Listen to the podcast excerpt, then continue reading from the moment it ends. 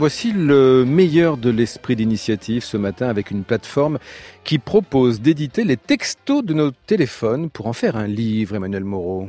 Plutôt que de conserver ces SMS enfouis dans la mémoire du téléphone, une start propose de les imprimer dans un livre de poche.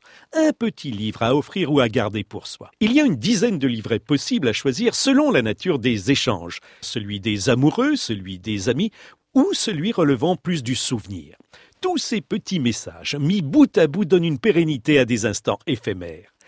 Yasmine Baridomont, vous êtes la fondatrice de Texto Live entre nous. À quoi cela sert d'imprimer Désolé pour le cinéma, je suis en retard, prends les places, je te rejoins dans la salle. Mais il n'y a pas que ça dans un échange, il y a tout le reste qui va avec. Et donc si vous le sortez hors contexte, forcément ça ne veut rien dire, mais dans le contexte c'est juste fabuleux. Et imprimer ces échanges de vie qui sont à un moment T important pour vous, eh bien ils ont un sens, même ces messages. Qui demande à imprimer ces SMS Des hommes? Des femmes?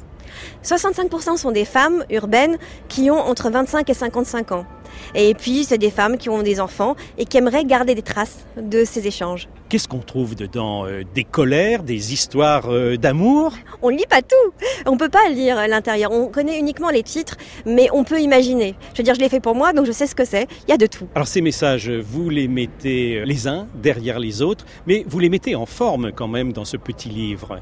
La personne peut choisir d'effacer certains messages, choisir une période donnée, l'introduction, un titre et un petit mot euh, avec la photo qui l'accompagne pour euh, la troisième euh, page. Alors j'imagine qu'il y a beaucoup de correspondances amoureuses qui sont reproduites.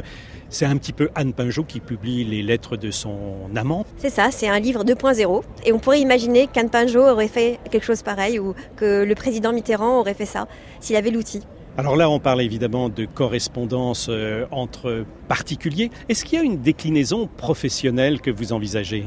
Oui, et même à ce jour, par exemple, vous pouvez sauvegarder votre livre en format PDF, et ça, c'est énormément de professionnels qui le font. Donc, euh, bah, les avocats, euh, les banquiers, les assureurs, de plus en plus, ont besoin de garder une preuve juridique d'échange qu'ils ont pu avoir avec leurs clients, ou l'avocat bah, pour leurs clients aussi. C'est un début de preuve juridique. Cette idée, euh, Yasmine, elle vous est venue comment C'est du vécu ah oui, entièrement. Euh, mon père s'est fait voler son téléphone portable et puis il a été vraiment malheureux parce qu'on était chacun de nous, on est euh, trois enfants dispatchés par le monde et on avait échangé pendant deux ans sur nos histoires de jour en jour. Euh, mais j'avais des enfants et enfin j'étais toujours d'ailleurs et donc mon père prenait des photos d'eux et puis voyait l'évolution. Et j'ai eu l'idée de lui offrir pour Noël 2013 le recueil de tous ces échanges. Mais alors c'était horrible à faire. C'était euh, des screenshots, capture d'écran donc, et puis après il fallait mettre en page. J'ai pris trois mois pour le faire et à Noël j'ai offert ça à mon père, qui en a pleuré, qui en a ri, et on s'est dit on veut le faire partager aux autres. Il faut qu'on donne envie aux autres de sauvegarder ces instants de vie tellement précieux. Et de là vous est venue euh, l'idée de monter votre start-up. Mais cette start-up, en bonne femme d'entreprise que vous êtes, vous l'avez lancé en disant bah, il faut que chacun mette au pot. C'était un peu ça. C'était à Noël, j'ai dit voilà, euh, qui participe pour ouvrir la start-up, qui met de l'argent. Et puis euh, au bout de six mois, bah, il n'y a personne qui bougeait. J'ai dit bah, j'y vais. J'y vais, je casse ma tirelire, j'y vais. Parce que développer euh, ce genre d'outils pour automatiser le processus était très compliqué. et ça a pris du temps et de l'argent. Et le service euh, proposé par Textolive s'adapte aussi bien aux SMS qu'aux messages envoyés par euh, les applications mobiles comme WhatsApp ou Messenger. C'était donc l'esprit d'initiative.